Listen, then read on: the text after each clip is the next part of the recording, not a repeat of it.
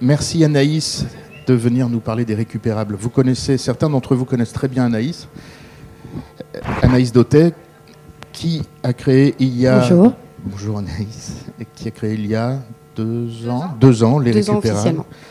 Euh, et donc euh, les récupérables, c'est un exemple particulièrement intéressant de la façon dont la mode peut se réinventer à travers le recycling, le recyclage ou le upcyclage, cycling. Merci Anaïs. Donc euh, Anaïs aime bien, comme elle vient de me le dire, se mettre en danger et donc me demande de, vous donner la parole le plus vite possible après nous avoir fait une présentation de son, de son entreprise, qui ne sera pas un pitch mais un échange. Et, et, merci pour ça. Merci pour cette présentation, Lucas un plaisir de revenir à l'IFM. Bonjour euh, à tous. Euh, je suis ravie de vous présenter euh, ce qui est à la base une grande utopie. je ne vous répéterai pas que la mode est la deuxième industrie la plus polluante au monde, que 85% des travailleurs au Bangladesh sont des femmes, ni même que 30% des nappes phréatiques sont polluées en Chine pour cause tout simplement des, des, chemicals, des, des produits chimiques pour les teintures Euh, c'est une information qui est enfin euh, divulguée par les médias et qui, je pense, euh, émane clairement d'un acharnement de la société civile à demander plus de transparence. il faut toujours plusieurs accidents pour avoir un feu rouge. nous, on a eu malheureusement le Rana Plaza qui a permis un éveil des consciences et surtout de monter un mouvement que vous connaissez tous, la Fashion Revolution, dont on fait également partie. Pour revenir euh, un petit peu sur, euh, sur mon parcours, euh, si je m'allonge sur le divan, je vous dirais donc que j'ai été baignée par les sacro-saintes valeurs de la récup, puisque mes parents étaient des, des personnes qui s'étaient tout simplement engagée dans le, dans le commerce euh, équitable dans les années 80. Donc oui, fille de hippie, j'assume. Euh, et puis, euh, bah, le parcours, en fait, il est jalonné euh, par une recherche de sens. Donc je pars euh, à la fac, je exit les prépas et les grandes écoles. Je dis non, je, je, voilà, je préfère parcourir le monde et je me retrouve au Brésil. Et au Brésil, je suis absolument stupéfaite par la capacité d'un peuple à avoir plutôt le potentiel plutôt que les limites et surtout une nécessité. Euh, donc le, Brésil est un des, des champions en, en, upcycling ou en recyclage tout simplement parce que c'est une nécessité et qu'ils ont très rapidement compris que le déchet est une ressource. Euh, de retour en France, j'ai besoin d'allier cette, passion mode. Euh, bon, à l'époque, je, me suis calmée depuis avec les récupérables, mais je me changeais 5 à 6 fois euh, par jour. Et puis fatalement, euh, j'étais styliste pour les, pour, les, pour les amis ou pour, pour le théâtre, pour des, pour des vidéoclips ou, ou, des, ou des cours des courts métrages et je me suis dit très bien comment je peux allier cette passion euh, pour la mode clairement une envie de, de faire ma part euh, avec euh, avec cette histoire de d'upcycling ou de recyclage. Je viendrai sur la sur la différence entre l'upcycling et le recyclage, c'est un, un, de mes débats dans la sémantique. Euh, et je me suis tournée directement vers la première porte ouverte euh, de la circular fashion et qui est euh, quand on est étudiant euh, ou, ou, ou avec avec des salaires plutôt raisonnés ou avec la passion du vintage, c'est donc ces boutiques vintage qu'on qu'on voit fleurir et qui sont euh, clairement une des premières portes ouvertes. Euh, j'arrive, euh, j'arrive là-bas et puis fatalement je découvre ce qu'est le merchandising, le conseil en image, et c'est cette partie-là qui me plaît énormément. C'est vraiment comment conseiller la femme pour que pour qu'elle se sente appartenir rien qu'à elle, avec des vêtements qui sont assez atypiques. Et puis chemin faisant, je trouve qu'il n'y a pas assez de sens.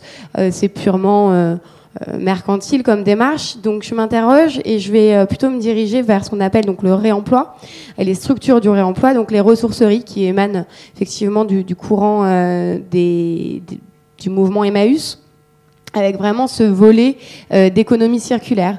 Euh, je vais les voir et puis je leur dis que ça serait, c'était des amis, je leur dis que ça serait bien de m'ouvrir une petite boutique et qu'à cela ne tienne, euh, quelques mois après, la toute petite roquette ouvre et c'est un outil super puissant je me rends compte qu'en fait, j'ai la capacité de répéter un même discours, que je ne m'en lasse pas.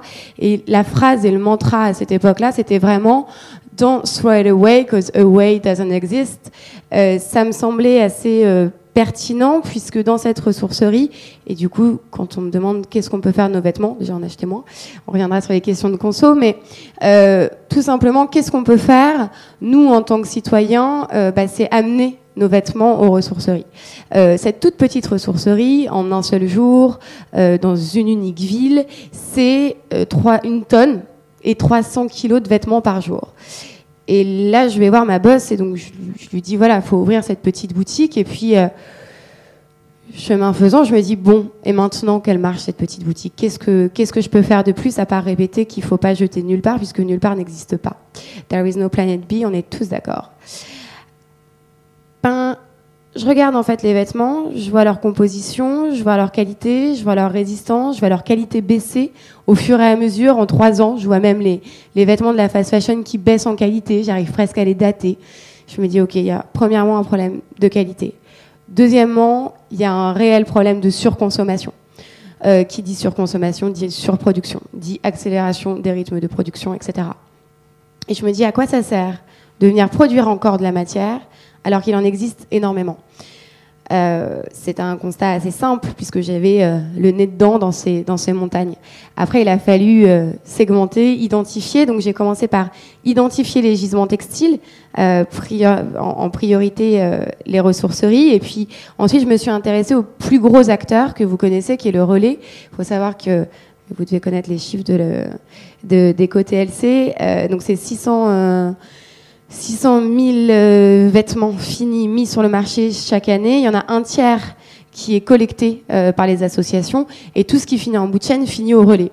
Donc au début, je m'intéresse aux ressourceries, ensuite euh, aux associations de charity shop, comme, comme tout ce qui va être secours catholique, secours populaire, etc.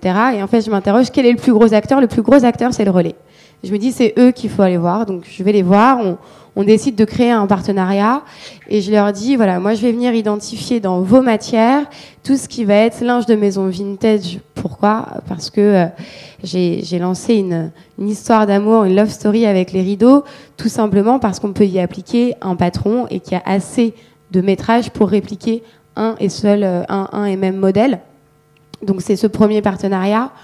Ensuite, très rapidement, tu veux intervenir peut-être, Lucas Non, c'est juste pour dire 600 000 tonnes de vêtements euh, produits, en France chaque année, dont 35% sont récupérés. Un tiers, oui. Un tiers, voilà, c'est ça. Euh, euh, et donc, le, excuse-moi, c'est pour préciser, quand tu parles du relais, par rapport à EcoTLC, tu peux nous préciser euh, EcoTLC est le seul organisme qui a l'appellation organisme éco. Euh, comment, comment ils appellent ça exactement? Il y a un terme spécial, ça va me revenir dans une seconde. Éco-organisme. C'est le seul qui a cette appellation-là. En fait, euh, EcoTLC est là pour faire payer une taxe à chaque entreprise qui émet une quantité de vêtements sur le marché français. Euh, leur rôle, c'est vraiment d'amener des solutions, euh, de faire des hackathons pour produire euh, des solutions concrètes et ensuite les livrer euh, clés en main aux entreprises. Euh, et, et, et, ils appartiennent au droit privé, mais c'est une structure publique. En tout cas, c'est eux qui recensent aujourd'hui toute la data sur, sur le marché du textile, sur le marché de l'habillement. Donc euh, le relais n'est pas un éco-organisme, euh, n'est pas une association, ils appartiennent au droit privé, mais ils ont une, une structure euh, qui est tout simplement euh, une coopérative. Euh, voilà, c'est assez intéressant de s'intéresser aussi à leur, à leur structure juridique. donc je m'intéresse à eux parce que je, je, suis une fan inconditionnelle, aujourd'hui ça se voit pas, mais, mais de, de fleurs et de couleurs. et je leur dis, voilà, ça va être notre matière de second choix, mais ça va être notre matière première euh, déjà utilisée de seconde main. Euh, ensuite, la, marque grandit et puis je me rends compte qu'il faut un petit peu plus répliquer le modèle, qu'il commence à y avoir des limites. Euh, c'est une bonne chose et c'est un bon problème, mais c'est assez flippant quand ça arrive et je me dis qu'est-ce que je fais?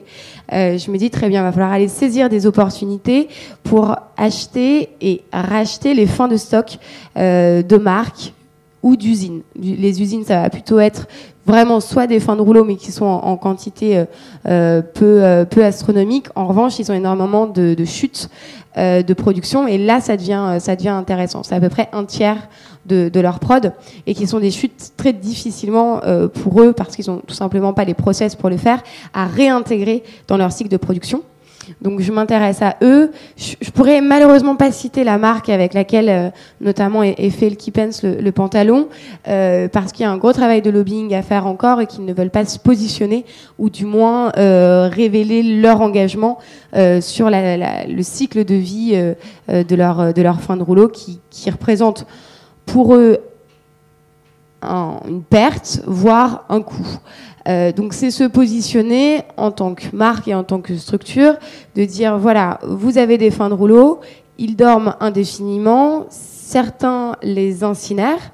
Euh, je travaille pas du tout avec la fast fashion, mais il faut savoir que la fast fashion, je pense que vous n'êtes pas sans savoir, incinère un tiers à peu près de sa prod. C'est des chiffres qui sont assez difficiles euh, à, à avoir et, surtout à, à, vérifier. Plusieurs articles tournent disant qu'il y a un tiers de leur production qui est incinérée.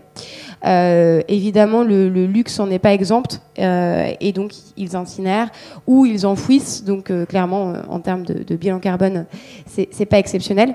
Donc c'est vraiment venir se positionner en tant que solution RSE en disant on veut pas vous voler vos prints et, la recherche et toute et, toute la propriété intellectuelle qu'il y a derrière.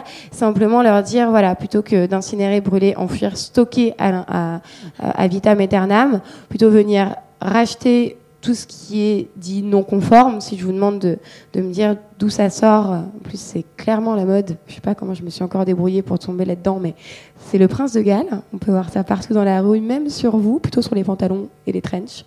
Non? Personne en prince de Galles? Ok, bon. Euh, mais voilà, si vous ouvrez les yeux, la, grosse tendance est au prince de Galles. Et ça non plus, c'est complètement inidentifiable pour les marques. Donc c'est assez euh, rassurant de, voilà, de, savoir pour elles qu'on qu'il n'y a pas de, problème ou de vie juridique là-dessus. Euh, ensuite, euh, je me suis intéressée à tout ce qui est industrie française, parce que c'est bien de faire du, local, euh, mais je ne vais pas aller récupérer les, chutes en Chine ou au Bangladesh, euh, à moins de répliquer le système euh, euh, dans ces, pays-là qui, en auraient grandement besoin il y a des structures hein, qui, qui, font du recyclage, euh, vous n'êtes pas sans savoir et connaître le modèle économique d'Opal, qui d'ailleurs relocalise euh, en France. Euh, voilà, tout ça pour dire euh, que je me suis intéressée au marché français. J'ai appelé Phoenix un jour Jean Moreau, ce, ce, ce, ce, brillantissime qui sort, qui sort d'HEC, il me semble. Euh, et qui, euh, qui m'avait dit Anaïs, c'est super ton système, euh, appelle-moi, peut-être qu'on peut travailler ensemble. Donc j'appelle Phoenix et je leur demande d'identifier un ou deux acteurs. Et ils me parlent d'une usine française qui travaille euh, vraiment avec un, un, cahier des charges et, euh, et des bilans comptables RSE assez exceptionnels qui s'appelle TDV c'est bon, euh, qui s'appelle TDV et qui donc file la matière et viennent la tisser. Euh, donc ils ont un, ranking euh, assez impressionnant en termes de, bah, de, voilà les, bullet points sur sur l'engagement sont assez forts puisque bon déjà c'est du c'est du local, c'est du made in France et ensuite ils viennent travailler du polyester recyclé ou du coton recyclé. Et il se trouve qu'ils ont énormément de, de matières non conformes euh, tout simplement parce que ça répond pas à leur cahier des charges ou parce qu'il va y avoir des tâches et des trous et donc ils peuvent pas les livrer à leurs clients. Euh, plutôt que de les vendre à des déstockeurs, ils ont une démarche responsable, donc ils vont pas inonder d'autres marchés, mais ils vont aller tout simplement les vendre à des déstockeurs puisque euh, ils veulent absolument que ces matières soient réemployées. Euh, et donc je leur dis, bah, moi, je vous propose de carrément faire de la mode avec et raconter une histoire. Donc ça, c'est la troisième source. Donc la première, c'est le linge de maison collecté auprès du relais. La deuxième, euh, c'est euh, les opportunités de rachat de stock. La troisième, euh, c'est euh, tout simplement euh, cette, euh, cette entreprise TDV avec qui j'ai signé un partenariat, donc je peux la révéler aujourd'hui. et puis la quatrième, ça va être identifier les, les, ateliers qui confectionnent en France. Donc ça, au niveau du, sourcing, ça a été sécurisé. C'est un travail euh, de longue haleine, puisque euh, vous n'êtes pas sans savoir que ce, secteur économique est assez opaque. Euh, donc voilà, il fallait euh, gratter, chercher et montrer euh, patte blanche. Après, pour, pour revenir sur, sur la marque elle-même, TDV, ouais. Ils, ont vraiment une, une, super, une super démarche, c'est très, très complet. Ils seront d'ailleurs au Salon du Made in France euh, euh, tout bientôt, 10, 11, 12, me semble-t-il, novembre. Euh, et ensuite, il fallait tout simplement se poser la question de qu'est-ce qu'on fait avec euh, le, le, préjudice moral de la mode éthique qui gratte, euh, qui est pas forcément sexy et, et personne n'a envie de porter une toge en lin ou un bonnet péruvien. Donc, il fallait que la marque soit mode. Euh, je vous avoue que je me suis pas du tout posé cette question. Hein. J'ai fait ce qui me plaisait et, c'est qu'après on m'a dit ah tiens c'est pas chum. Je dis oui, c'est normal, c'est de la mode. Et donc je me suis intéressée à pourquoi euh, cette mode souffrait de de ce stigmate. Euh, bah, tout simplement le lin c'est pas facile à travailler. effectivement quand on quand on n'a pas encore développé toute je suis pas, euh, suis pas experte hein, sur les teintures, mais effectivement, euh, des teintures naturelles euh, ont forcément un, rendu moins exact et moins color block qui pourrait appartenir à des codes de, la mode. Aujourd'hui, merci Cyril Poignant et Elie Edelkort de, de, de, donner des cahiers de tendance où l'imperfection et le naturel sont vraiment faire de lance et, et tendance aujourd'hui, mais ça ne l'était pas forcément au départ moi, tout simplement, en termes de mode, déjà, j'étais pas pas modéliste, donc j'ai dû me former. Ça, c'est une longue épopée et je reviendrai pas sur, euh, les, valeurs de couture euh, ou sur, euh, qui manque sur un, patronage. C'est beaucoup trop technique, mais c'est effectivement, je pense, pour tout entrepreneur, même si on ne va pas le faire, je travaille avec différentes modélistes, c'est bien comprendre, puisqu'en fait, la responsabilité, c'est toujours la vôtre. donc, c'est venir s'intéresser vraiment à toute la chaîne de, production et comment, euh, comment on fait les vêtements et surtout où on les fait, par qui et avec quel délai de production et dans quelles conditions. Euh, bien évidemment, il ne s'agissait pas euh, euh, d'aller produire au bout du monde. Donc, je me suis intéressée et c'était le, deuxième volet de la marque, c'est d'avoir un impact donc environnemental via l'upcycling et puis avoir un volet aussi social pour tout simplement redonner la dignité par l'activité économique à des personnes qui ont des savoir-faire et donc confier la production à des ateliers d'insertion. ça reste un, un challenge puisque non, je rentrerai pas dans ce sujet non plus, c'est trop vaste. Euh, mais, euh, mais voilà, c'est beaucoup de détails euh, techniques et des délais qui sont plus longs. pour, pour résumer, l'enjeu, il, se situe vraiment à ce niveau-là et, surtout de se dire, euh, ok, très bien, on prend ce, parti pris, mais qui, sont les personnes qui vont qui vont faire les vêtements euh, Il y a deux ateliers avec lesquels on travaille aujourd'hui. Donc il y a Calais, qui donc Calais se situe dans un bassin euh, textile désenchanté, euh, des désindustrialisation, euh, vous saurez mieux que moi les dates, mais c'est vraiment à partir des années 70. Euh, donc forcément, euh, grand, grand taux de, fort taux de, de chômage. Euh, donc ce sont des personnes qui sont soit en fin de carrière et donc qui ont du mal à retrouver un poste, soit qui arrivent sur le marché du travail et qui ont du mal tout simplement à, s'intégrer sur le marché du travail. Euh, c'est assez drôle euh, en termes de, la géopolitique, du, du géosocial. Donc, quels c'est vraiment ces critères, euh, ces critères-là qui sont inhérents du coup bah, au, bassin, euh, au bassin textile sinistré. Et puis Marseille, ça va être tout simplement, bah, c'est la porte sur la Méditerranée, euh, et donc ça va être plutôt des soucis d'immigration euh, et aussi d'ordre social, voire extrêmement personnel, de, jeunes hommes ou jeunes femmes qui font une sortie du placard et puis bah, qui font aussi une sortie de l'appartement et qui, qui, sont rejetés par leur famille. L'insertion, c'est jamais pour faire pleurer dans les chaumières, c'est juste pour être hyper concret avec qu'est-ce qu'on peut faire en ESS, en économie euh, sociale et solidaire. Euh, donc voilà, c'est plutôt euh, ce volet-là, donc social, enfin qui, qui, appartient au domaine privé, euh, ou encore euh, maths qui, qui a des doigts de fée et qui, bah, qui est réfugié politique, il est afghan voilà, bon, bref, euh, vous connaissez la politique actuelle, on va pas allumer BFM TV. Euh, mais voilà, c'est plutôt ces, ces, ces, ces profils, euh, ces profils-là. Et il y a aussi une, une, nana incroyable qui est sourde et muette et, et qui fait un, un, travail hors pair. Et c'est tout simplement dire et, et faire la preuve bah, qu'on peut réintégrer ou tout simplement intégrer des, des personnes dites qui ne répondent pas au cahier des charges sur le marché du travail. Euh, voilà. Après, sur le concept pur et dur, et c'est Martine Le Harper. Je ne sais pas si vous avez eu Martine en intervention, Martine Le Harper, qui avait un des premiers euh, cabinets de, conseil, euh, qui. Euh, mais excusez une seconde, je fais un, truc mal, je bois du plastique. Martine me dit, mais c'est donc elle, m'invite dans la salle d'à côté et je, parle bah, de l'économie de la soustraction, hein, de dire que quand on est une, une jeune marque, effectivement, réduire les coûts pour se lancer, bah, c'est c'est pas bien, c'est nécessaire. Euh, donc effectivement, euh, en termes de coût, la matière coûte un peu moins cher. Euh, en termes de Made in France, bah, c'est aussi un petit peu moins cher. Ça reste des, tarifs qui sont qui sont quand même assez élevés, mais effectivement, voilà, c'était aussi une facilité, une porte d'entrée de pas acheter la matière à 30 euros du mètre et, de et de pas et de pas sortir le pantalon à, à 50 euros hors taxe unitaire. Euh, voilà, je vous laisse calculer les, les, le, coût marginal de, production, euh, sans parler des frais d'approche et tout ce qui s'ensuit.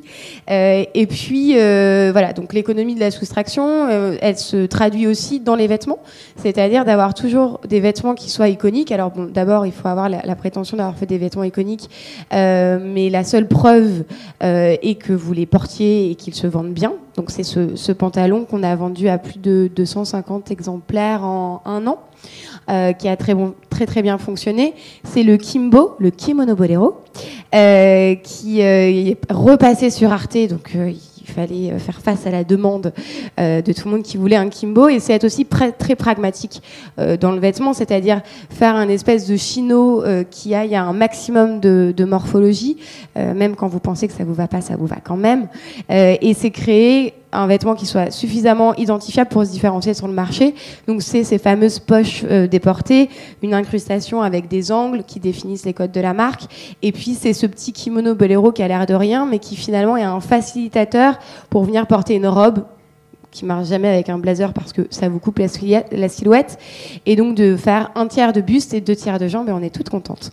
Euh, donc voilà, ça c'est pour tous les aspects euh, stylistiques, c'est pas c'est pas réellement le sujet aujourd'hui, mais je pense que c'est très intéressant de venir euh, tester un produit. Euh, ça, c'est neuf prototypes. Euh, Celui-ci, je viens de le refaire pour que les, les finitions soient, soient irréprochables. Donc, c'est toujours améliorer le, le, produit, le tester, euh, le tester en direct et garder ces modèles qui fonctionnent. Euh, bien sûr, c'est aussi une économie de la soustraction puisque ça veut dire ne pas recréer ne pas repatronner, ne pas redigitaliser ni grader. Euh, et, tout simplement venir proposer une même ligne et de se dire si ce pantalon me va à merveille euh, parce qu'il fait des super fesses entre autres et il, il affine ma silhouette pourquoi je vais aller toujours chercher autre chose? Pourquoi je pourrais pas avoir des essentiels qui me conviennent et les avoir dans différentes couleurs dans différentes matières en fonction de la saisonnalité? Donc, il y, en a, d'autres. Hein. Il y a le, suite avec les manches raglants, etc. Donc, c'est garder des intemporels. Il y en a cinq. Et puis venir créer. Et on est quand même dans un système de, de, de mode et donc forcément de nouveautés. Donc, venir euh, injecter euh, des inédits à chaque collection qui, qui sont souvent euh, des, envies de longue date comme le, comme le Bombers. Peut-être, Lucas, si tu veux scroller, ou peut-être je le fais. donc voilà, L'idée, euh, on voit pas vraiment le vêtement, vous me direz, les fiches, les, fiches produits détaillent un petit peu plus, mais c'est vraiment balancer de l'image. Ça, c'est un shooting qui a été euh, réalisé à, Biarritz, non sans encombre, euh, mais on a, réussi à, en sortir euh, ces extraits. Donc, venir montrer le vêtement, bien sûr, mais venir aussi offrir un, lifestyle et et un imaginaire collectif. Donc, vous vous rendez bien compte que ça, ce sont des fins de rouleau. Donc, je peux pas citer la marque, c'est du luxe. Euh, et ça, ça va être de la tapisserie. Euh, c'est une fin de une fin de tapisserie de dire oui complètement je peux porter mon canapé ou encore je peux porter mes rideaux euh, puisque c'est dans les dans les vieux rideaux qu'on fait les meilleurs combi shorts. Là, c'est aussi des aussi des fins de rouleau, sauf celle-ci, c'est vraiment une, chute d'atelier. On a pu en faire un petit peu moins. Euh, voilà. En termes de marketing, euh, voilà, vous verrez l'erreur, cherchez l'erreur. On a oublié de shooter le t-shirt. Donc ça, c'est la collection d'avant. Euh, rien n'est parfait encore, et c'est ça qui est bien. en termes de positionnement prix, l'idée, c'est oui, la mode responsable, elle est plus chère. Comment la rendre accessible? Tout simplement en ne faisant pas de marketing, en c'est le parti pris qu'a pris Sébastien, et Guylain de Véja de, ne pas avoir de campagne de pub et de faire très très peu d'efforts en, market, de proposer un, produit qui suffit et qui saisit euh, son auditoire par ce qu'il est et par ses valeurs. Euh, donc, euh, quand j'ai fait les calculs du compte prévisionnel de la production, je me suis dit ah, c'est un peu cher quand même. Donc je me suis dit, bon, très bien, les vêtements sont un peu chers, c'est l'hiver, il y a des doublures, il y a plus de travail, euh, il y a plus de matière, il y a plus de logistique, il y a plus de frais d'approche, etc. Mais je me suis dit, on va quand même essayer de créer euh, quelques modèles qui sont un tout petit peu plus accessibles, euh, comme la cape par exemple, qui sort à, 65 euros et qui a un vrai parti pris mode. Je sais plus trop ce qu'il y a en, en photo de... Donc voilà ça c'est la cape et d'avoir toujours des, détails euh, soignés et de faire un petit partenariat ici avec euh, avec une marque végane euh, de, ceinture qui fait produire en Allemagne et qui est une marque italienne qui s'appelle Noah. Donc voilà, d'être à, à, à, 80% 360 dans, dans la démarche, d'être le plus le plus cohérent possible. Donc voilà pour ce qui est des aspects marketing qui je pensais être pas mon fort et en fait voilà, le marketing euh, is surrounding you. Euh, donc voilà, le, le propos, c'est voilà, c'est vraiment d'avoir euh, ces, ces, cinq iconiques qui reviennent à chaque collection. Donc ça, c'est les inédits. Bomber, Scaban et Combi. La jupe, elle, a fait son retour pour la rentrée. Le Kipens aussi. La robe, je la change toujours. Le top, il est revenu en d'autres matières. Le t-shirt et le bandit. Euh, voilà, moi j'ai fait un peu le tour. Euh, je trouve plus intéressant que ça soit euh, que ça soit que ça soit vous. Euh, je vais juste faire un petit tour sur la distribution pour conclure et ensuite qu'on puisse échanger ensemble. je trouve que c'est beaucoup plus riche d'avoir vos feedbacks. donc la construction de la communauté des récupérables. Au tout départ, j'ai collecté tous les mails. Aujourd'hui, on a un CRM Victoire. Il marche pas encore euh, de, façon euh, propre, mais on y est presque. C'est un, gros boulot le CRM. Nous, je l'ai fait tout simplement de façon organique, à collecter tous les mails, c'est-à-dire en soirée, euh, dire ah si tu veux, je t'envoie ton mail. Ah attends, on fait un événement, vas-y, je prends ton mail. voilà, le gross hacking, mais d'une façon très douce sur le démarrage et surtout de venir solliciter une, une communauté. Et c'est une, une, des phrases que j'avais sorties lors, lors, de la campagne Ulule et par laquelle je conclus parfois, de dire que si les récupérations s'écrit au pluriel, c'est qu'on est plusieurs à y croire. Je ne l'ai pas appelé Anaïs doté Warmel, je trouvais ça un peu euh, too much. Euh, je l'ai appelé les récupérables justement pour que chacun puisse s'y identifier, puisse prendre part à ce, à ce mouvement et, et devienne en fait acteur et ce que j'ai appelé au départ ambassadrice soleil pour faire rayonner la, la mode responsable et que chacun soit soleil. Euh, cette communauté, elle est sollicitée euh, sur les réseaux sociaux, bien sûr, mais aussi d'une façon hyper concrète lors des événements. Euh, un jour, mon premier associé euh, me dit Mais comment tu fais pour ramener 200 personnes aux événements je lui dis c'est simple, on fait du harcèlement sur Facebook d'une façon très délicate, très personnelle. C'est-à-dire que chaque personne reçoit un message personnalisé. Généralement, je les connais. Donc les, les filles balancent euh, euh Elodie Dupré, euh, Elodie Dupré, euh, RP chez Intel. Elle vient d'accoucher. Nan, Ok, elle a commandé ça l'année dernière. Demande-lui si le sac a bien tenu la route. euh, des petits soucis avec le sac. si ça, ça a bien fonctionné. comment elle va? Euh, un tel, ah oui, elle cherchait un boulot, je l'avais mise en relation avec machin. Ok, demande-lui. Donc en fait, euh, c'est un réseau assez, assez vaste et, d'amis. Aujourd'hui, ça devient de plus en plus dur parce que j'ai de plus en plus de monde. Mais le, cœur de la, de, la, de la communauté, il était, euh, il, est vrai et il n'était pas juste pour vous vendre un truc, mais simplement pour dire c'est nouveau, il n'y en a pas beaucoup, vous allez le porter à merveille et, et c'est à, à, vous de relayer ce message. Euh, Aujourd'hui, on est distribué chez Centre Commercial, euh, non pas parce que euh, parce que c'est mon mentor, parce que quand je suis allée le voir il y a quelques années, Sébastien, en fait, Centre Commercial, c'est les mêmes personnes que Veja. Mhm. J'avais été voir son directeur des achats, son responsable des achats, il m'avait dit Annie, c'est génial, hein, ton histoire de rideau et tout, mais complètement invendable ton truc. Quand tu me feras des tailles et du bleu marine, on se reverra. Et donc euh, j'ai fait une première campagne Ulule pour valider que ça se vendait bien, euh, une deuxième collection été euh, pour être voilà encore plus certain avant de se lancer dans la distribution. Donc là, c'est distribué chez CC1, chez Centre Commercial rue de Marseille et CC2, donc Centre Commercial rue Madame. Et puis, euh, il y aura une breaking news euh, dans quelques mois, parce qu'on va être distribué aussi dans un, dans un, autre point de vente. Pourquoi deux points de vente? Bien sûr, on pourrait être distribué dans, dans plus de, boutiques qui correspondent aussi à notre ligne euh, éditoriale et à notre éthique, même si ce mot était un peu trop galvaudé, du moins aux, aux valeurs qu'on partage.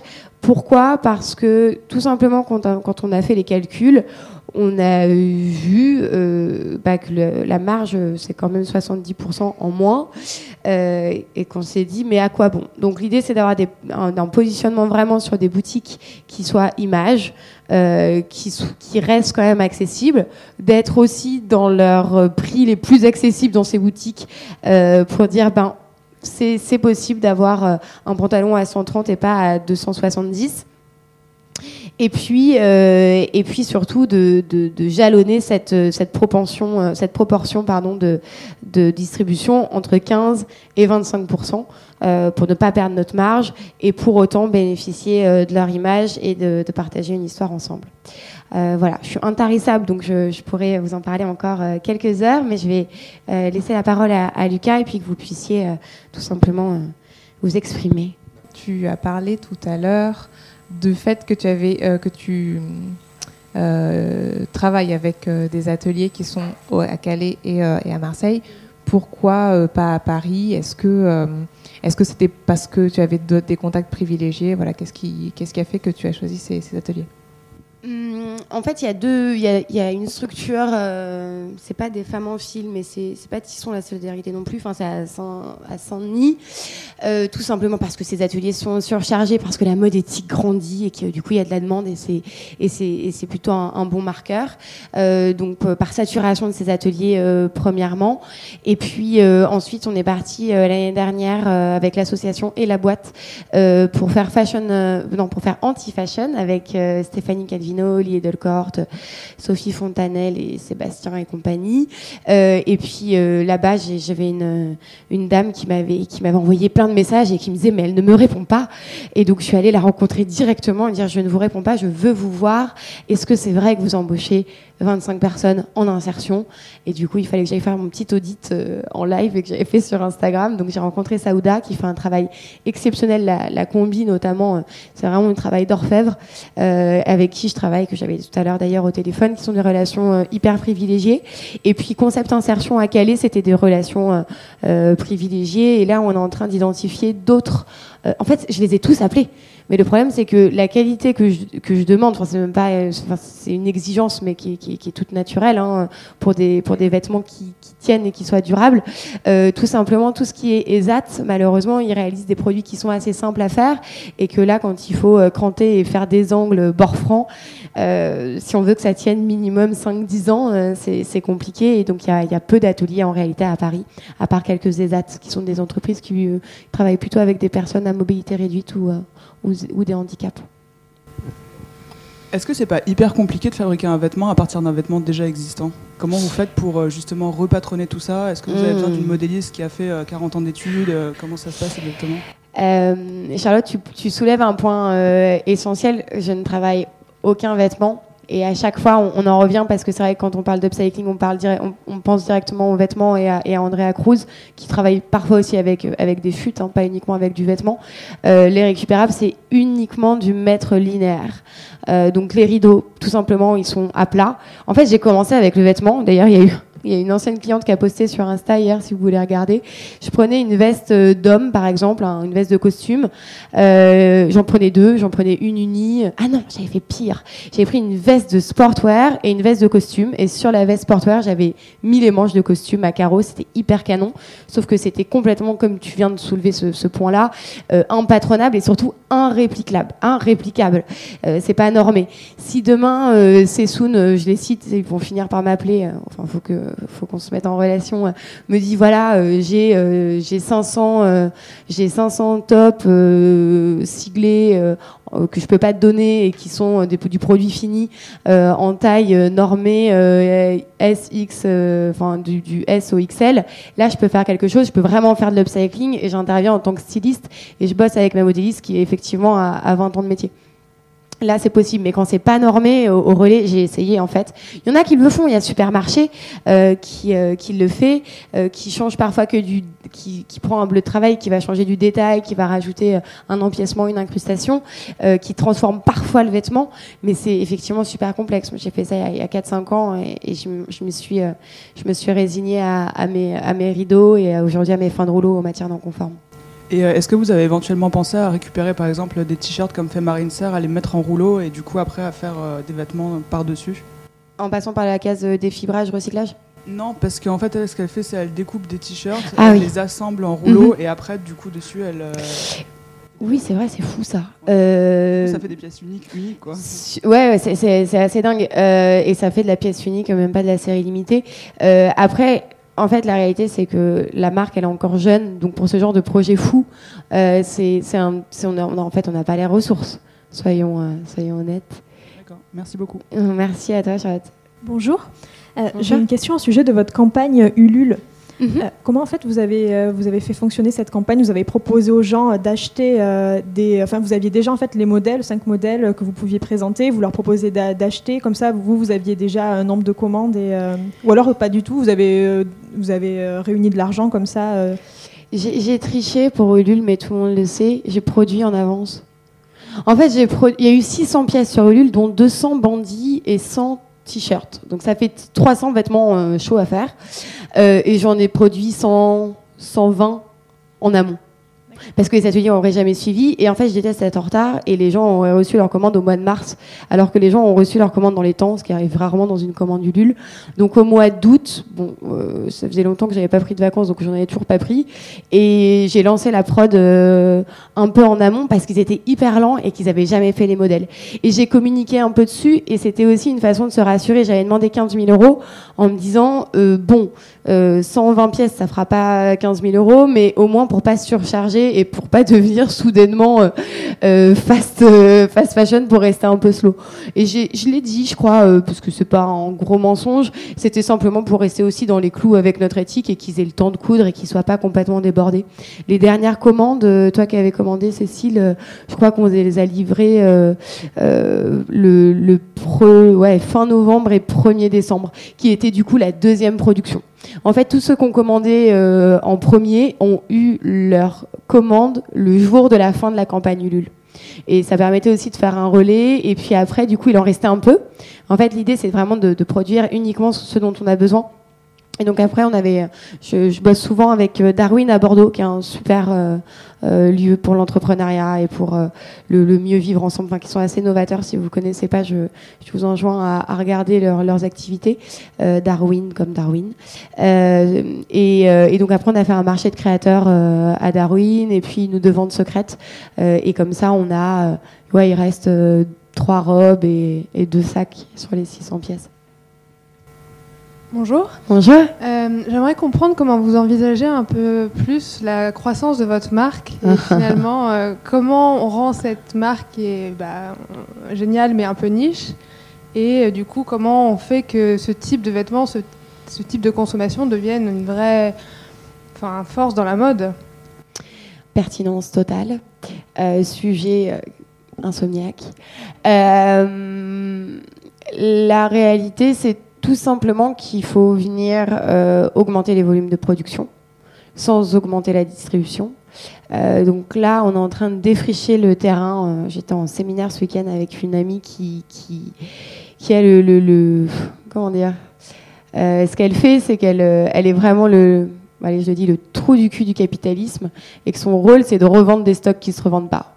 Et c'est la meilleure pour dénicher. Donc là, en fait, on a fait les listings. On est en train de mapper toute la France. Euh, pour venir identifier tous les stocks. Et il y en a beaucoup.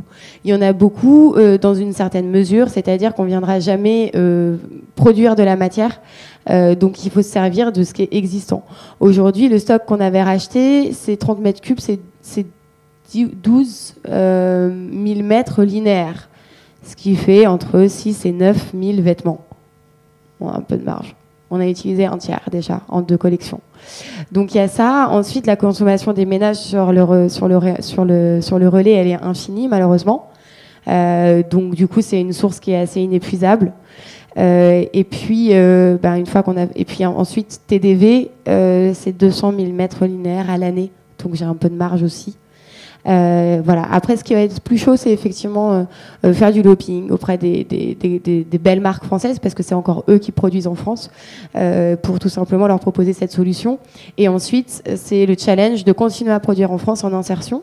Sur notre BP, effectivement, et je commence à communiquer dessus parce que c'est pas parce qu'on fait quelque chose qui, qui n'est pas à 100% dans nos valeurs qu'il faut pas en parler. Au contraire, tout n'est pas parfait. je pense qu'à deux ans, on délocalisera une petite partie de la production, je dirais en dessous de 20%, au Portugal. Moi, je parle couramment portugais, donc j'irai faire un audit sur Instagram. On, rigolera, voilà. Il y a des choses très bien qui sont faites en Europe.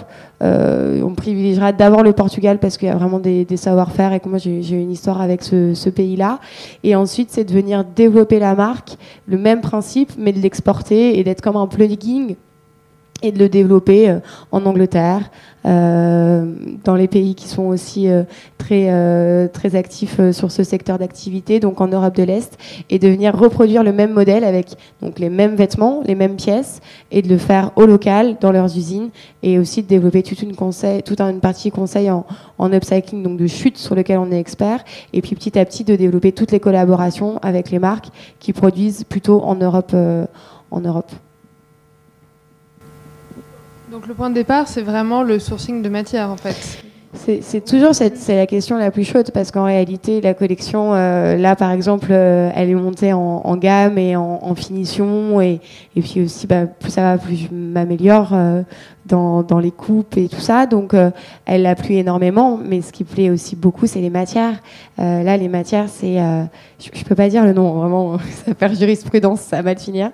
Donc je, je peux pas le dire mais mais c'est des matières qui sont faites en Italie ou en, ou en Angleterre qui ont, su euh, maintenir une partie de leur savoir-faire et, de leur prod. Et donc, c'est des, matières qui sont magnifiques et elles font euh, vraiment la valeur ajoutée aussi de la marque. Donc, effectivement, ouais, c'est pérenniser ces, ces sourcings-là.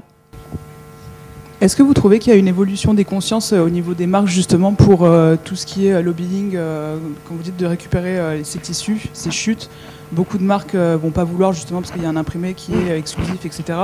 Mais est-ce que malgré ça, vous trouvez quand même qu'il y a euh, une avancée par rapport aux marques, comme je pense à Kering qui a un engagement euh, éthique très fort mhm. euh, Est-ce que eux, par exemple, lâchent leur chute de tissu facilement, plus facilement qu'une marque comme, je sais pas, peut-être Dior ou, ou Chanel? La prise de conscience, Charlotte, clairement, elle vient vraiment de la société civile et des acteurs comme Patagonia, Veja, People Tree, qui sont les leaders mondiaux et qui permettent du coup aux consommateurs d'avoir accès à cette mode responsable. C'est bien joli d'en parler, mais s'il n'y a pas l'accessibilité prix et produit, euh, c'est caduque. Euh, pour répondre vraiment à ta question, il y a des marques effectivement qui vont être tout simplement engagées dans le Made in France. Je pense euh, à Amorlux, à Agnès B, à le Coq Sportif, etc., qui sont effectivement nos premiers angles d'attaque, puisqu'ils ils ont déjà ça dans leur ADN. C'est plus simple de l'avoir dans son ADN que de venir le développer, puisqu'il faut détricoter toute leur supply chain et venir intégrer euh, ben, un petit peu de, poussière d'espoir euh, dans, chaque bureau. Euh, clairement, on n'y est pas et notre rôle, c'est vraiment de faire du lobbying. après, on est sujet, comment il s'appelle? 3D Lab. quand, quand on est R3D Lab, qui font un rapport à Bercy, qui l'ont fait d'ailleurs, c'était au mois de novembre, où ça va se faire. Le 11. Donc voilà, le 11 décembre, euh, ce comité qui a vraiment sondé euh, les entrepreneurs, euh, Utopie, qui ah, Utopie, vous connaissez, donc cette agence de, conseil pour le développement durable. Qui, qui, vient vraiment soutenir ce, mouvement et qui dit non, ce n'est pas anecdotique, ce n'est pas un soubresaut de conscience euh, et, une histoire de karma. Euh, c'est hyper, euh, même si c'est hyper concret le karma, c'est hyper concret et on, se base sur de la, sur de la donnée. 10% des Français sont en tout secteur confondu d'activité sont non. Non, les chiffres, c'est pas mon truc, donc je reformule ma phrase. 80% il faudra vérifier quand même la data, parce que je suis un peu marseillaise. 80% euh, des Français se disent prêts à consommer entre 10 à 20% plus cher pour du local. Donc voilà, les sondages commencent à, parler un peu et clairement euh, pour euh, pour les marques, euh, on est on, est vraiment en plein dedans pour aller frapper à leur porte et leur dire ne communiquez pas dessus si vous avez peur que Greenpeace vous tape sur les doigts pour d'autres secteurs que vous n'avez pas encore clinés parce qu'en fait c'est de ça qu'ils ont peur. Ce que me disait Dior, il me dit on, a fait on a fait voilà un pas en avant, je sais pas moi pour supprimer des bilans carbone ou pour ou pour de la teinture naturelle, mais on n'a pas encore cliner cette partie-là de notre supply chain. C'est de ça qu'ils ont peur et effectivement de la propriété intellectuelle. Donc c'est vraiment un travail de, tous les jours et de lobbying. Kering, je les, croise de temps en temps et, je leur dis, euh, dis qu'on est là. Euh, et c'est en train de, voilà, il y a quelques deals qui sont en train de se faire. Euh, pour revenir sur Kering, ils donnent notamment à Sakina Msa qui est une des, une des, pionnières dans l'upcycling et dans l'ESS, économie sociale et solidaire. Donc ils ont déjà un, partenariat avec elle, mais en fait euh, les métrages sont, assez colossaux. Elle dit que c'est 50 000 mètres par an, mais je pense que c'est plutôt 500 000. voilà. En fait les chiffres là-dessus, bon, d'une je suis marseillaise, et de deux, c'est des chiffres qui ne sont pas accessibles parce que les, entreprises ne communiquent pas là-dessus. Dès qu'ils sont assujettis à la TV, assujettis au, au bilan euh, RSE, ils sont obligés de publier. Donc Kering publie ces chiffres puisqu'ils se sont engagés. En fait, leur, euh, la et la contrainte qu'ils ont, c'est dès qu'ils sont au 440, ils sont obligés d'avoir une politique RSE. Mais entre les montages financiers, les filiales, etc., on peut encore un peu passer entre les mailles du filet.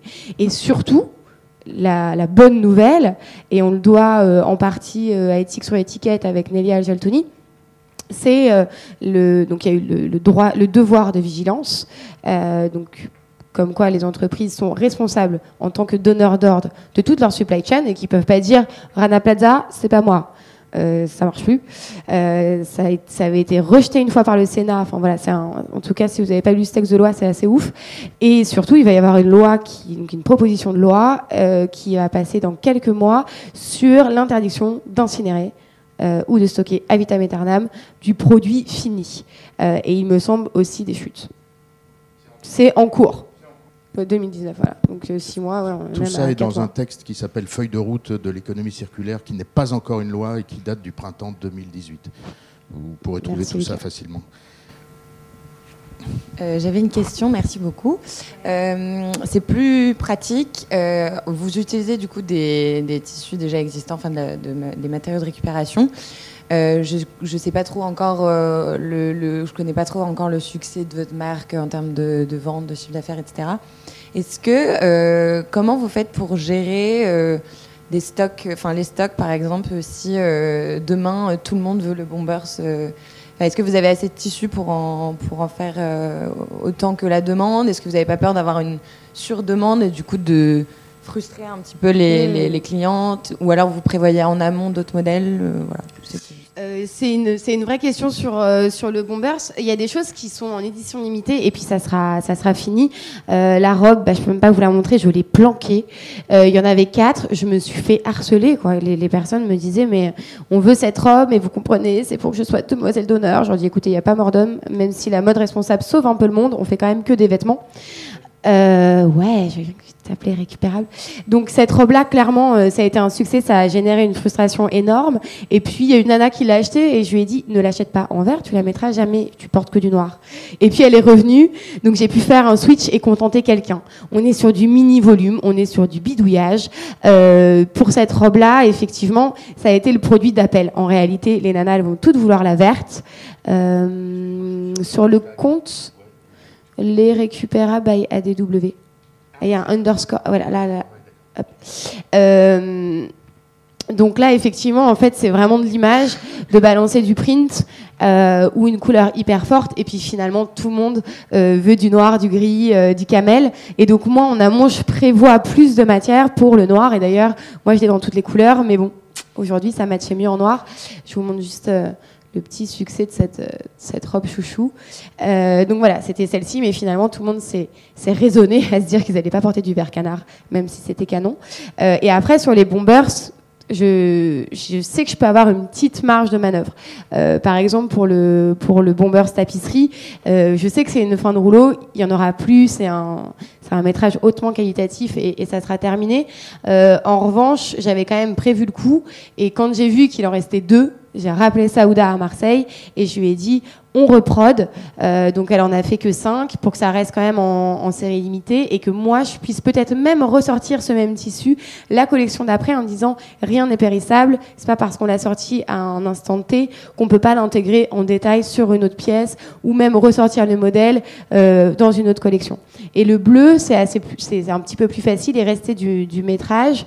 Euh, et donc j'avais acheté à TDV parce que j'avais senti que que ce bleu là allait super bien euh, fonctionner. Et donc, euh, effectivement, j'en ai, euh, j'en ai reproduit un peu. Et, je prévois, en fait, en termes de communication, quand je poste quand je poste celle-ci, je sais que derrière il va y avoir de la demande. Donc j'avais attendu de recevoir euh, les bons vers bleus de travail pour remettre une pour remettre une photo et voilà et s'il y a des échanges en fait je retire du site je bloque une autre pièce etc la logistique elle est elle est assez complexe et effectivement si jamais vous avez un coup de cœur les récupérables je je, vous demande si, c'est un vrai coup de cœur, je vous demande d'envoyer les mesures, je vous demande de réfléchir, euh, tout simplement pour éviter des bilans carbone astronomiques et aussi euh, pour que ça soit plus gérable euh, en interne, puisque on n'est pas beaucoup encore. Merci beaucoup.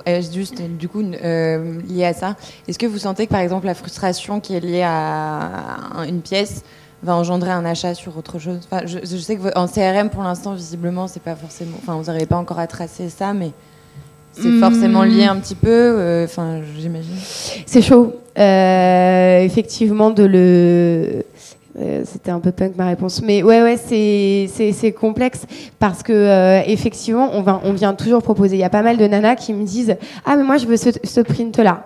Si elle veut vraiment ce print là, elle ira pas se diriger vers autre chose.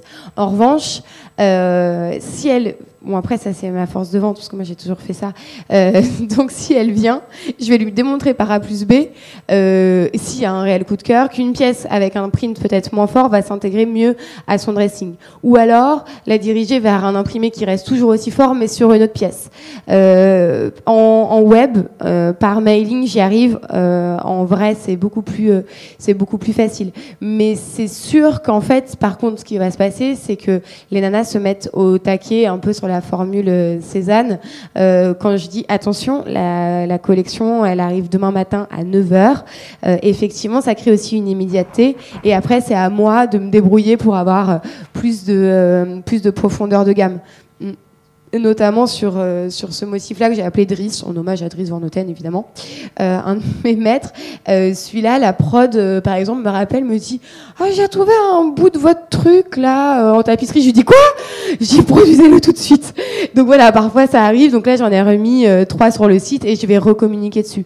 On est encore sur des petits volumes. Ça, clairement, on, le, voilà, le système D, il va pas tenir très longtemps, mais effectivement, de, de, de bien dire quand même, c'est de la série limitée. Si vous le voulez, vraiment positionnez-vous, euh, achetez-le, et puis si vraiment il y a un souci, après on, s'en sort pour un avoir, pour un remboursement ou X ou Y. Merci. J'ai répondu à ta question Oui, oui, c'est bon. Euh, non, mais en fait, votre euh, sujet m'intéresse beaucoup. J'écris mon mémoire sur la mode solidaire et je voulais vous interroger. J'ai fait deux pierres d'un coup. Et j'ai une dernière question par rapport au coût de production. Est-ce que le fait de récupérer des matières, du coup, des chutes, etc., euh, ça balance à peu près et ça équilibre le coût de production derrière en atelier d'insertion qui doit être un peu plus élevé que si on produit en Chine, en Roumanie, etc. Tout à fait, c'est très juste. C'est l'économie de la soustraction dont je parlais. Hein. Effectivement, c'est une histoire d'équilibre. On n'est pas rentable. Le BP dit dans deux ans Bon, ça reste un BP, hein, il parle, il parle, mais euh, voilà, on, ça dépend quel curseur on met. Euh, effectivement, la matière est un peu moins chère. C'est vrai que je donne pas encore les chiffres. Je pense que je ferai comme Veja dans quelques années, je balancerai tous nos comptes. Ils ont fait ça, c'était absolument génial. Euh, je balance pas encore les chiffres parce qu'effectivement, c'est peu cher euh, comparé à du bio, etc. Euh, et c'est pas le propos. Euh, mais en fait, euh, ce qui est nous le plus cher, c'est vraiment la, la, logistique nous coûte extrêmement cher. Euh, tous les frais inhérents à la, à la modéliste, aux ateliers, aux, aux erreurs en fait. Euh, mon beau-père, il, il, a fini directeur financier et, et, et, il me disait il y a des marges d'erreur que tu es d'accord d'avoir parce qu'en fait, c'est plus compliqué de résoudre l'erreur que de laisser un, un taux d'erreur. Donc pour l'instant, on laisse certains petits taux d'erreur et du coup, ça veut dire bah l'atelier, par exemple, j'ai un peu râlé et je leur ai renvoyé des pièces. Ça m'a coûté euh, euh, deux insomnies et trois semaines de réflexion. Et puis après, je me suis dit, euh, you're the boss. En fait, ça va pas, donc il faut le dire. Et donc, il faut renvoyer. Et ça, pour nous, c'est terrible parce que euh, bah, c'est 30 balles de, d'envoi etc., etc. Et ça, c'est vraiment des gros coûts. Et tout ce qui est, on se rend pas compte, mais on a des locaux qui sont à Pantin, on a un stockage qui est à Aubervilliers, qui qui sont pas des, qui, pas une boutique euh, rue de Rivoli. Mais en fait, euh, quand on se lève le matin, on a calculé ça avec mon associé pour répondre à ta question. On est un et demi. enfin, même si c'est un fort. Euh, voilà, bref, on va pas revenir sur les questions de virilité ici, mais euh, tout ça pour dire que effectivement les, les, coûts inhérents des structures et voilà ma meilleure amie qui est DAF euh, dans la musique me disait ce qui plante une boîte, euh, c'est les coûts fixes. Et effectivement, il y en a plein et c'est, c'est pas grand chose. C'est du 20, euh, 30 balles euh, par-ci, par-là et en fait cumuler euh, tout ce qui va être le conditionnement, par exemple. On communique peu sur le fait que bah, la boîte super sympa que vous recevez chez vous, évidemment, c'est du, c'est du carton recyclé. le sac, on les a fait imprimer en encre naturelle. J'aurais demandé, j'aurais fait faire un audit. J'aurais dit, oui, mais c'est quel pigment que vous utilisez? Pour être vraiment sûr qu'ils sont faits du coup en Bretagne, en coton, en en papier craft recyclé et recyclable évidemment. Euh, toute la mercerie, euh, on, la, on la prend Made in France euh, à Richard Lenoir. Et en fait, on se dit, mais comment on s'est retrouvé avec 600 euros de boutons hors taxe? Effectivement, c'est tous ces, frais-là qui viennent bah, contrebalancer le fait que la matière soit un peu moins chère. Bonjour Lorraine. Exact. Tu travailles chez Cézanne? C'est Cézanne? C'est dur à dire. Cézanne, oui. Euh, non, je voulais savoir euh, ton équipe aujourd'hui, euh, vous êtes combien? Quels sont tes principaux enjeux justement de mm. développement? Qu'on parlait de croissance, etc. Quelles sont tes, tes bêtes noires à court et moyen terme que tu te fixes pour le développement de... T'es bien sur le marché du travail, toi. ouais. la bête noire, bah, c'est le cash. Hein. Euh, this capitalism, euh, donc fatalement, si on veut grandir, il faut du cash. Euh, il faut s'interroger si est-ce qu'on veut vraiment faire une levée de fonds et être pieds et poings liés avec des, des investisseurs qu'on connaît pas trop et qui nous disent Hé, hey, vous n'avez pas fait plus 30 Tiens, non, c'est pas l'objectif en fait de faire plus 30. Euh, sur euh, clairement la vision, et je reprendrai encore un de mes mentors, Sébastien Cobb de, de Veja, qui a mis qui a mis un froid dans l'assistance chez Station F euh, il y a deux week-ends, euh, voilà, il y, a, deux semaines. Euh, L'idée, c'est pas de faire des milliards avec les récupérables, pas des centaines de millions, quelques petits millions. Déjà, ils ont fait combien cette année? Je crois 13. 13 millions, quelque chose de cet ordre-là, 13-15, euh, c'est sans employés, etc. Donc c'est plutôt de rester sur un système qui est assez raisonné, qui puisse euh, bah, payer dignement euh, ses employés et payer ses impôts en France. donc rester sur, sur cette couverture voilà, au local, et puis surtout de, de se demander comment on fait pour grandir en ayant peu d'argent. tu rentres dans, comme je dis tout, je te réponds. on est en lice avec deux fonds. Euh, mais qui nous disent quand même vous n'êtes pas très très conventionnel. En gros, on n'est pas rassurant parce que euh, personne n'a éprouvé euh, ce système-là. Donc on les a rassurés sur le sourcing, on les a rassurés sur l'insertion parce que ce sont des fonds à impact, donc qui veulent un minimum de, bah, garantie sur notre éthique. J'aurais dit vous êtes un peu gonflé quand même. on va si vous on signe des papiers parce que voilà s'il y a plus de s'il y a plus de valeur, il y a plus de récupérable. Euh, et après, l'idée, euh, clairement, là, il nous faut 200, 200, 200 cas, quoi. Puis nous, les faut à court terme. Hein. Donc il faut les chercher. Euh, voilà, ça se trouve pas dans ce que vous savez. Et, du coup, on est en train de s'interroger sur une love money. Donc si vous avez un oncle d'Amérique, euh, il est bienvenu à notre dîner. Euh, voilà, c'est quelque chose qu'on est en train d'organiser avec mon associé Ambroise. Ambroise, il vient des grands groupes. Clairement, il est le symptôme du, move de ces derniers temps. Ambroise, il était à 80K à New York, expat, beau gosse, marié. Et puis, il faisait du sport à 6 heures du matin et, euh, et le week-end, euh, il, dansait jusqu'à 6 heures du matin. On se demande comment vivent ces gens à New York. Euh, tout ça en mangeant des graines. mais voilà, il est ce, ce symptôme-là qui a dit en fait, there is no sense. Coty c'est bien, quota c'est trop. voilà, trop de quotas. Hermès lui disait mollo sur le marketing. Hein. on a fait quand même plus 30 l'année dernière. On se calme, on se distribue pas trop. Hein. Euh, et voilà, il a trouvé un peu ce système-là euh, absurde, même si euh, lui, il avait besoin de produits, il avait besoin de, concret, ce qu'il avait dit à Microsoft, il est trop évanescent. Donc il avait besoin quand même d'avoir la bouteille Hermès. D'ailleurs, vous savez qu'il lourde les, bouchons des parfums pour que voilà, la valeur la valeur perçue, il m'apprend plein de super termes de marketing, la valeur perçue soit, soit, soit plus forte. Et du coup, il a, tout. Je, je, raconte ta life, Ambroise, si tu nous écoutes, Big Brother. Et, et, voilà. Et du coup, il est revenu en France et il s'est intéressé aux startups. Et puis après, la startup vend des logiciels et faire du SaaS. Ah, encore un monde qui m'intéresse pas, mais euh, voilà, faire du SaaS, bon, c'était Thank you so much. Euh, donc voilà, et, un jour, euh, c'est un de ses, meilleurs amis euh, qui bosse avec lui sur une start-up qui m'a donné ses coordonnées. Je l'ai appelé, il a voulu m'embarquer dans un autre projet, et puis comme il aime à le dire, je l'ai récupéré. Et il était venu pitcher une fois à, à l'IFM avec Circulaire. Euh, voilà. Et donc du coup, lui, c'est vraiment ce symptôme-là, et on est en train de se poser effectivement toutes les questions inhérentes à, à une croissance euh, certes raisonnée, mais à, avoir besoin d'un peu de cash pour euh, pour démarrer. Et les premiers emplois à, à, pérenniser, pour répondre sur la question de la structure, euh, j'en ai peu, vous avez remarqué. donc c'est vraiment la prod, donc avoir une directrice de production, ce que je dis, c'est quelque chose qui m'incombe et c'est c'est bah, très c'est chronophage et puis en fait c'est essentiel hein, parce que clairement si le relais il saute on va pas être copains.